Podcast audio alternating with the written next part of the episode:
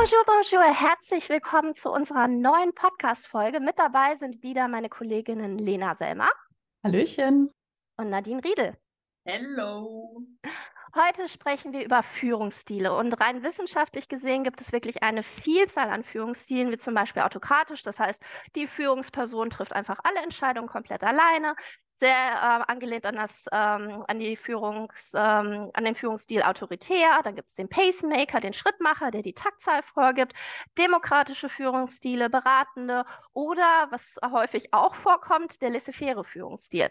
Aber der von mir favorisierte Führungsstil ist definitiv, was in der Literatur häufig als Servant Leadership, also Führung als Dienst am Geführten kommuniziert wird. Und im späteren Verlauf werde ich auch noch gerne erläutern, warum mir dieser Führungsstil so gut gefällt. Grundsätzlich sehe ich es jedoch am wichtigsten zunächst einmal als Führungskraft und das kann wirklich auf jeder Ebene sein. Auch ein Junior kann bereits Führungsverantwortung haben, auch wenn ihm das gar nicht bewusst ist, weil zum Beispiel eine studentische Hilfskraft oder ein Praktikant ihm zuarbeitet und auch das Prinzip Primus inter pares, was sich meistens ganz organisch in Teams ergibt. Das heißt, das Karrierelevel mag gleich sein, aber es gibt häufig jemanden, der in den Lead geht und die anderen folgen, ganz unabhängig von den Schulterklappen. Und auch das ist Führungsverantwortung. Verantwortung. Und sich eben dieses bewusst zu machen und einen Führungsstil ganz bewusst zu identifizieren, der zu einem selber passt und den man konsistent gegenüber seinem Mitarbeiter anwendet, ist meiner Meinung nach die halbe, halbe Miete. Denn es gibt nichts Schlimmeres, jedenfalls für mich persönlich, als einen inkonsistenten Führungsstil, bei dem der Mitarbeiter jeden Tag aufs Neue mit anderen Verhaltensweisen und Vorgaben seines Vorgesetzten konfrontiert wird. Was jetzt aber die Königsklasse ist, ist, dass der Führungsstil je Mitarbeiter dennoch unterschiedlich sein kann und vielleicht sogar auch sollte. Also es gibt Mitarbeiter, die brauchen viel Autonomie, andere brauchen aber sehr klare Strukturen und Vorgaben. Und man sollte dann auch ganz klar identifizieren und auch so gemeinschaftlich ein Arbeitsmodell finden. Und da kommt Servant Leadership wieder quasi ganz, ganz äh, eng mit ins Spiel, das durch die Eigenschaften gekennzeichnet ist, wie eine gute Fähigkeit zum Zuhören, Einfühlungsvermögen, die Selbstwahrnehmung und den Wunsch zu verfolgen, ein gesundes Arbeitsumfeld zu schaffen. Also ich würde später gerne mehr dazu erzählen, aber vorerst die Frage an die Kolleginnen, ob sie ebenfalls einen Führungsstil haben, den sie präferieren. Lena, mit welchem Führungsstil fühlst du dich am wohlsten? Ähm, ich befürchte, ich kann, dir, ich kann dir nur zustimmen mit dem Servant Leadership. Nicht schlimm, nicht schlimm. naja, also nein, schlimm natürlich nicht. Ähm, aber wir, wir mögen es ja auch, wenn wir mal ein bisschen kontroverser diskutieren. Äh, aber in diesem Fall leider in Anführungszeichen nicht. Ähm, von daher ebenfalls, ebenfalls. Aber ich, ich wollte gerade sagen, ich will nicht wiederholen, was du alles so schön zusammengefasst hast, ähm, weil das einfach sehr treffend das beschreibt. Einen Punkt möchte ich, möchte ich dennoch ähm, hervorheben, ähm, weil natürlich, wie du sagst, neben dem, dass man Führung auch so, so, unbewusst übernimmt oder man muss nicht in dieses Mandat gehoben werden, ähm, du hast jetzt Führung. Ähm, nichtsdestotrotz, wenn du in dieses Mandat gehoben wurdest, du hast jetzt Führung, ist, glaube ich, ein großer, großer Teil, dass du dich mit dir selber beschäftigst, dass du weißt, was für einen Führungsstil du hast, was zu dir passt, damit du eben auf deine ähm, Kollegen, Mitarbeiter entsprechend halt auch eingehen kannst. Also für mich hat Führung auch sehr, sehr viel mit, mit ja, mit dem Thema mit sich selbst beschäftigen. Was bin ich eigentlich für ein Typ? Wie reagiere ich auf verschiedene Situationen, um eben dann wissen zu können, wie reagieren eben auch andere auf mich? Ja, absolut fair point. Ähm, geht in die Richtung, was ich anfangs ja auch gesagt habe, diese Selbstwahrnehmung halt, ne? Selbstreflexion und Überlegen halt, ne, was zu einem passt und vielleicht auch so die Teamkonstellation beeinflussen. Also es ist ganz schwierig halt logischerweise, wenn du ein Team hast, in dem halt wirklich ähm, ein Führungsstil herrscht, was, was sehr stark führend und leitend ist. Und da ist ein Freigast dabei und der halt ne, sich komplett eingeengt in dieser Konstellation führt. Aber auch das kriegt man natürlich gelöst, wenn man das halt sehr, sehr klar und, und äh, äh, ja, sehr offenlegt halt, wie, wie verschiedenen ähm, Arbeitsmodelle halt funktionieren. Aber bevor wir das weiter vertiefen, Nadine, wo, wo fühlst du dich am besten in welcher Führungsstilatmosphäre? Ihr kennt mich. Ähm, ich finde es total schön, einen autoritären. Äh, ja, nee, laissez-faire. Nee, autoritär brauche ich. Nein, ähm, Spaß beiseite. Ähm, ich reihe mich da auch ein. Ich bin auch großer Fan von Servant Leadership oder natürlich, ich sage mal in Anführungszeichen, hat das auch was mit, mit laissez-faire zu tun. So dem Team, seinen Mitarbeitern vertrauen, ähm, dass die quasi Expertise und Fähigkeiten haben, um die Arbeit zu erledigen, um bestmöglich im Sinne des Unternehmens zu handeln. Was ich gerne noch mit einbringen und auch mit euch diskutieren möchte, ist eher dieses Thema. Ich, da, da sind wir jetzt in dem Wandel, aber wir haben ja ähm, also die, ich sag mal, die Personen, die schon seit Jahren führen, wie sind die da hingekommen? Oftmals wird, finde ich, nicht entschieden, wer ist eben ähm, besonders empathisch oder kann gut mit Menschen, sondern wer ist jetzt am längsten im Unternehmen und, und ähm, ist schon 50 Karriereleitern hochgeklettert und der, wird, der bekommt jetzt ein Team und der bekommt Führungserfahrung. Aber eben zu gucken, was bedeutet eigentlich Menschen und ein Team zu führen? Was braucht es außer eben, ähm, ich bin so und so viele Jahre im Unternehmen und habe den und den Titel, das finde ich eben das Schlimme. Ähm, weil, äh, ich sage das jetzt extra, extra so polemisch, äh, die geilen sich dann drauf auf, ähm, boah, hu, ich, ich, ich fühle hier 20 Leute, aber eigentlich ist mir total egal, was mit denen ist. Hauptsache, ich kann mir auf die Fahne noch schreiben, neben meinem ähm, Director und super tralala, dass ich eben ein Team führe. Aber was das eigentlich bedeutet, wie du gesagt hast, Marcella, die Leute sind auch noch Individu Individuen ähm, wie, wie gehe ich mit denen um? Was passt zur Unternehmenskultur und Philosophie? Ähm, wie bin ich selbst drauf? Also was, was brauche ich selbst und was kann ich an meine Leute weitergeben? das fehlt und das muss viel mehr jetzt in das Bewusstsein. Ich glaube, die Leute, die nachkommen, die jungen Leute, so wie wir, haha, die, ähm, die sind da schon mehr ähm, ähm, drauf gepolt. Aber, und das finde ich eigentlich schade, weil ich will jetzt nicht sagen, die Leute, die ähm, schon viel Berufserfahrung haben und seit Jahren führen, sind alle schlecht. Das wäre auch nicht richtig. Aber die sollten sich mit dem Thema beschäftigen, ähm, dass es eben einen Kulturwandel gibt und sich die, ähm, ja, einfach alles weiter weiterentwickelt und gewandelt hat. Und was bedeutet es jetzt auch zum Thema Führung? Und kann ich da vielleicht noch was dran ändern oder sollte ich was dran ändern? Ja, so viel von mir. Ja, das ist aber in der Tat ein guter Punkt, dass häufig ehrlicherweise die ähm, Perspektive in der Karriere weiter, also wie du sagtest, die Karriereleiter weiter hochzuklettern, nur die Führungsverantwortung ist. Es liegt halt nicht jedem ab einem gewissen Punkt dann in die Führungsverantwortung zu gehen. Und deswegen ist es auch total sinnvoll, andere Perspektiven zu ermöglichen. Also das Thema Expert Leadership finde ich zum Beispiel sehr, sehr wichtig in dem ähm, Zusammenhang. Also das gibt halt Leute, die brauchen eigentlich nicht diese Perspektive, andere Leute führen zu können. Die möchten einfach in ihrem Bereich der absolut Profi sein und immer die Go-To-Person, wenn es um das Thema, was weiß ich was, halt eine gewisse Applikation oder so sein kann. Und häufig ist für diese Person dann ab einem gewissen Karrierelevel Ende, weil sie entweder, wie gesagt, eine Managementaufgabe übernehmen müssen oder halt auf ihrer Karrierestufe einfach verharren. Und das ist halt auch etwas, was Unternehmen nicht unterschätzen dürfen, dass man Leute auch nicht in eine Führungsverantwortung zwingen kann. Die Personen, die das machen möchten, ja, be my guest, Total. aber es muss halt auch nicht jeder. Und da kommt auch noch ein weiterer Punkt ins Spiel, genau die, ähm, die beides dann quasi müssen, ähm, in ihrem Bereich oder in ihrem Thema ähm, auch noch inhaltlich stark sein und, und, und mitarbeiten, bekommen dann plötzlich noch ein Team, dann kommt der Faktor rein, ja, und wie ist es zeitlich zu managen? Du sollst dich plötzlich noch um, keine Ahnung, x Personen äh, kümmern. Ähm, du sollst die führen, du sollst die weiterentwickeln, du führst Mitarbeitergespräche, dann sollst du aber noch in Projekten mitarbeiten und so weiter und so fort. Ja, was kommt dann zu kurz? Das Thema Führung, dich um die Leute kümmern. Das ist vielleicht für die, wie du angesprochen hast, auch Marcella, die sowieso sehr autonom sind und ähm, das Heft in die Hand nehmen, kein Problem. Aber für die Personen, die eben Vorgaben und eine Struktur brauchen oder auch ein Vorbild, ist es ein ganz großes Thema. Auch schwierig. Definitiv. Und wie ihr beide sagt, ähm, müssen sich Unternehmen damit beschäftigen und müssen dafür auch, auch ja, Lösungen und Angebote schaffen.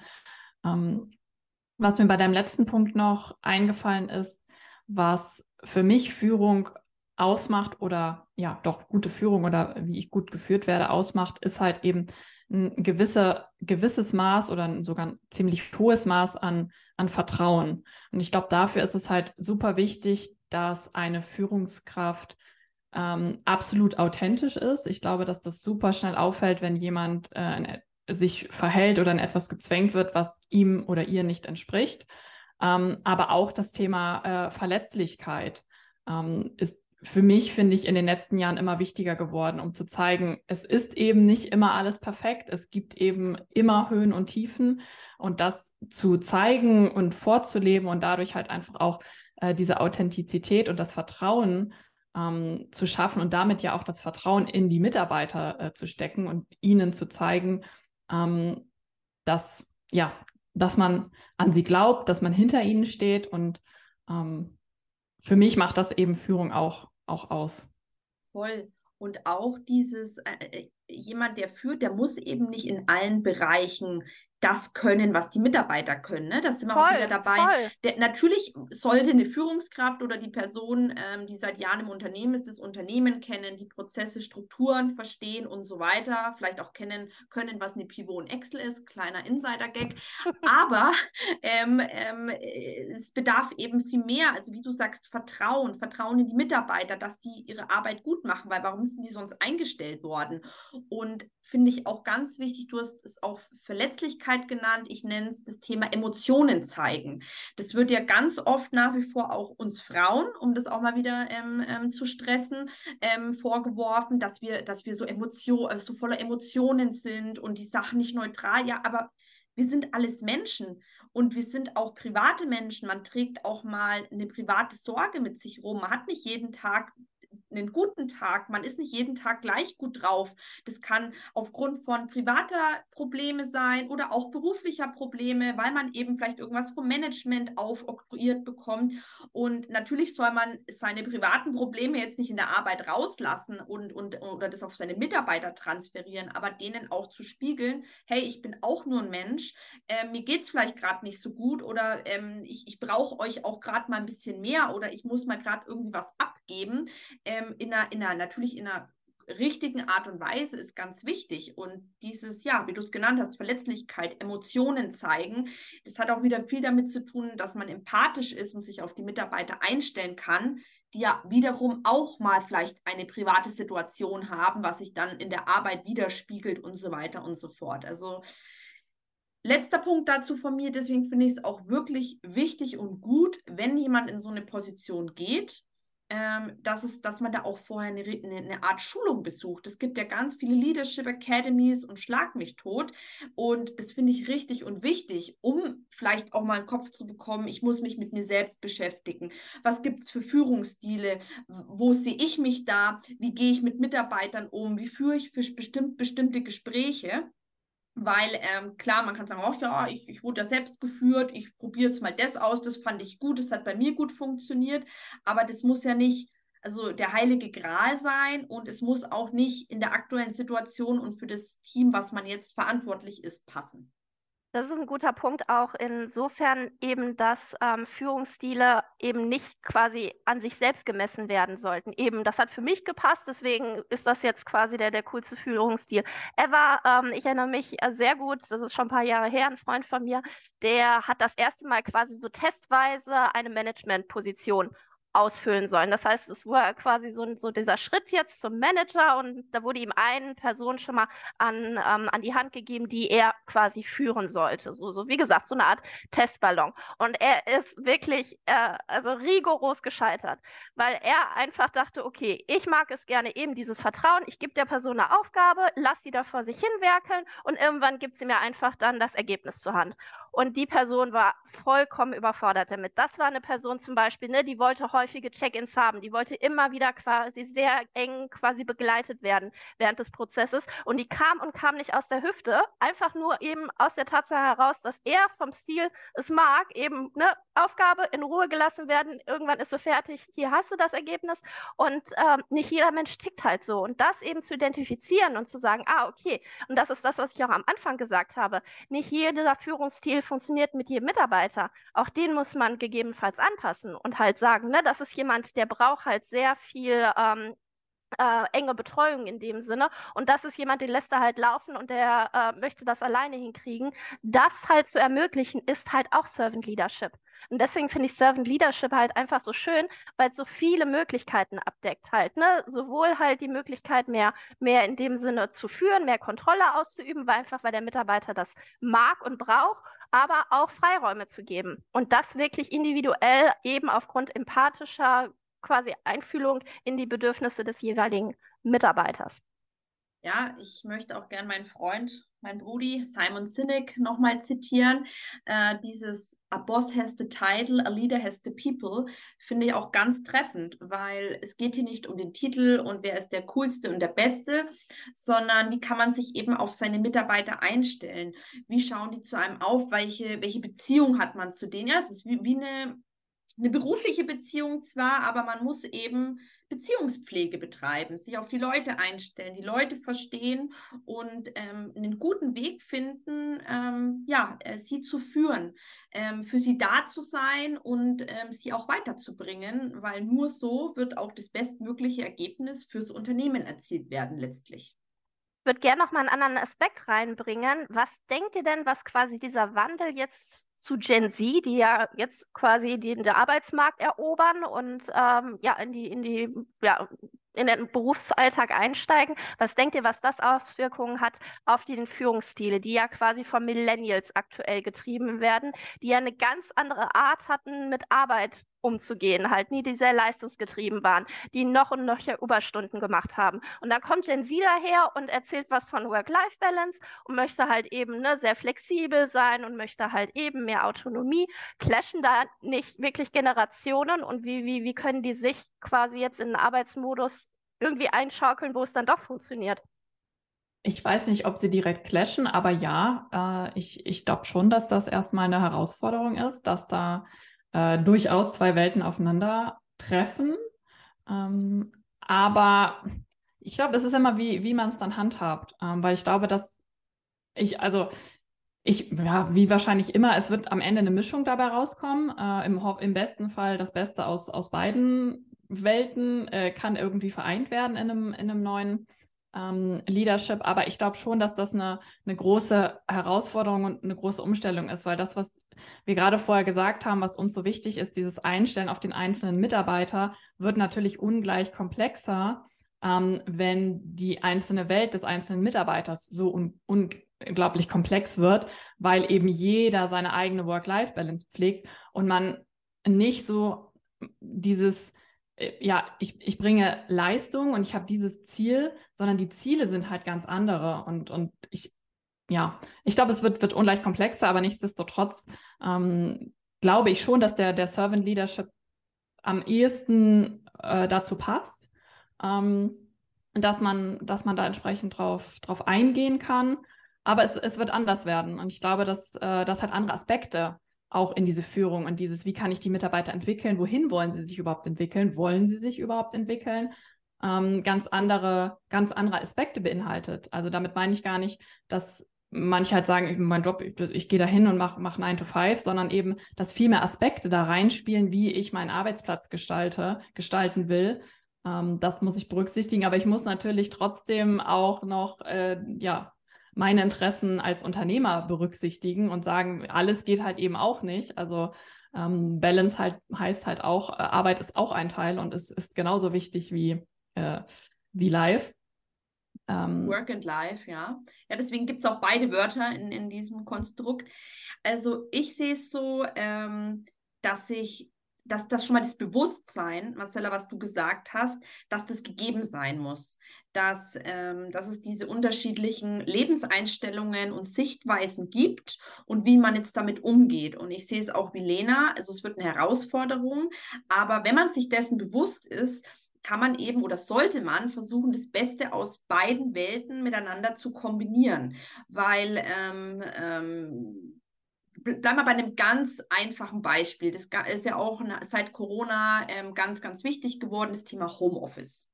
Ja, Homeoffice ist gut und Homeoffice ist, ist richtig und wichtig und sollte auch allen ermöglicht werden, zumindest für die Berufsgruppen, wo das möglich ist.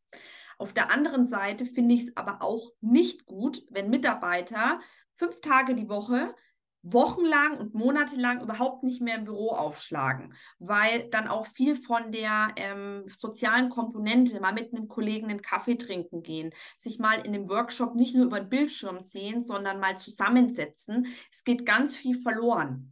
Das ist jetzt, wie gesagt, ein sehr plattes Beispiel, aber ähm, ich finde es nicht gut, wenn ein Unternehmen sagt, ihr müsst fünf Tage die Woche im Büro sein, ein anderes Unternehmen quasi macht, was ihr wollt, arbeitet am Strand, kommt gar nicht mehr, arbeitet da, arbeitet hier. Also ich glaube, keines dieser beiden Extreme ist wirklich gut. Und da sind wir dann wieder einen Kompromiss finden.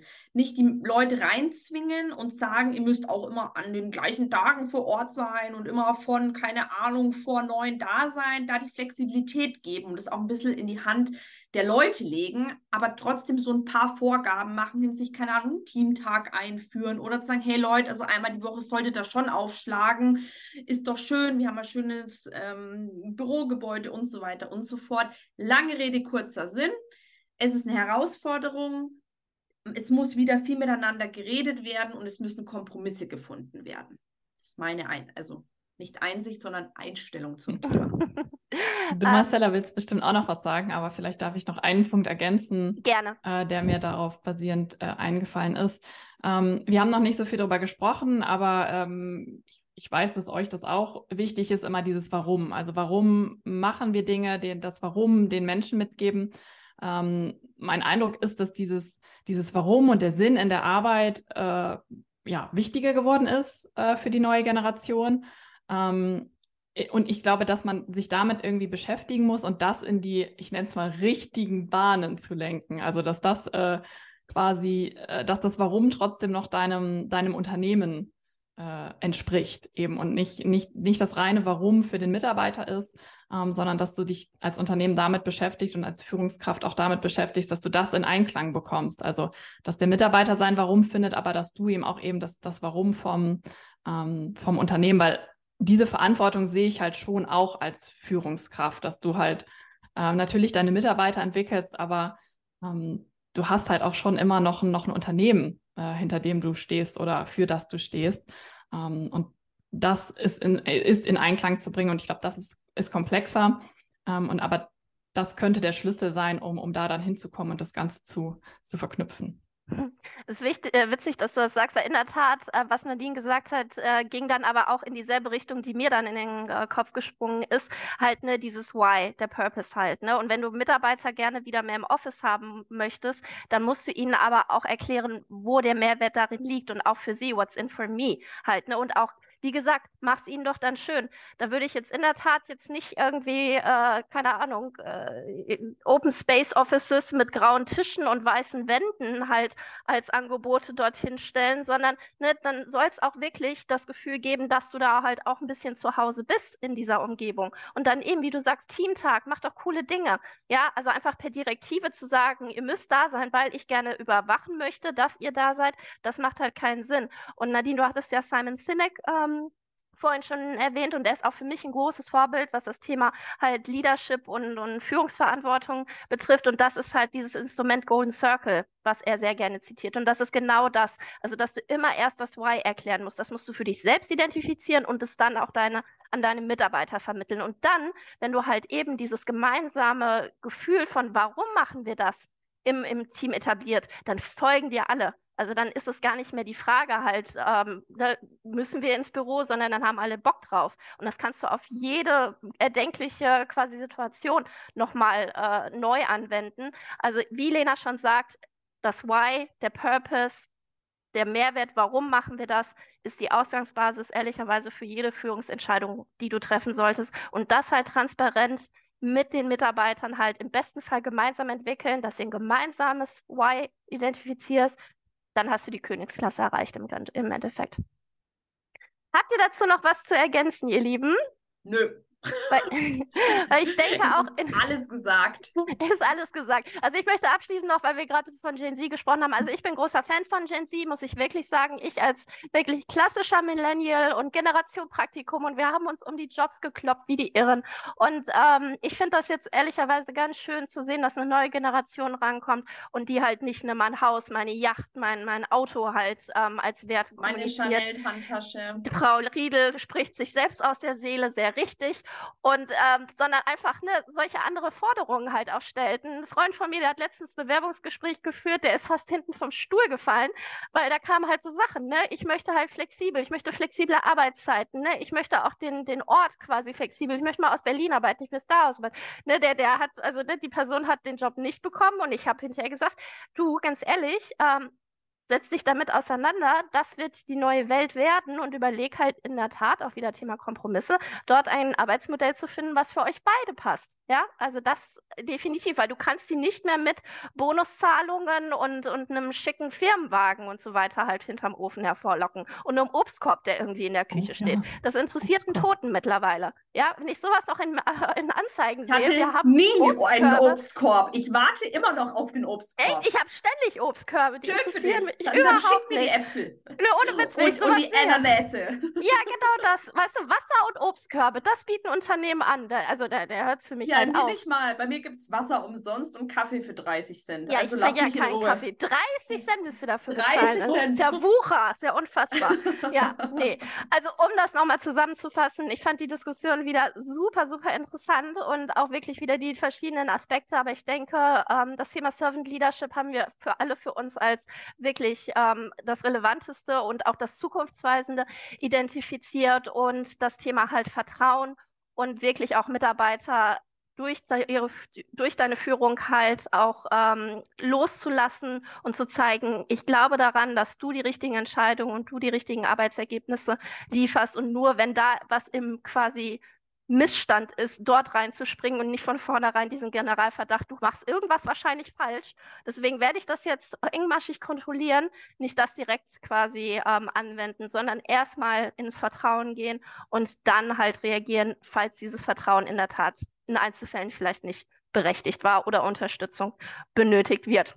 Genau, das wie gesagt als Zusammenfassung dieses Podcasts. Wir haben noch interessante Links für euch in der Podcast-Beschreibung. Die könnt ihr euch sehr gerne ansehen. Insbesondere Simon Sinek wollen wir euch ans Herz legen. Der ist wirklich einer der meiner Meinung nach inspirierendsten Persönlichkeiten, die sich mit dem Thema Führungsstile und Leadership ähm, beschäftigen. Und wir freuen uns sehr auf die nächste Podcast-Folge und werden aber noch nicht anteasern, um welches Thema wir uns da jetzt ähm, als nächstes ähm, ja, äh, um Kopf und Kragen diskutieren werden. Aber bis dahin wünsche ich allen Zuhörern erstmal eine schöne Zeit und wir freuen uns auf den nächsten Podcast. Bis dahin, au revoir. Ciao. Ciao, ciao.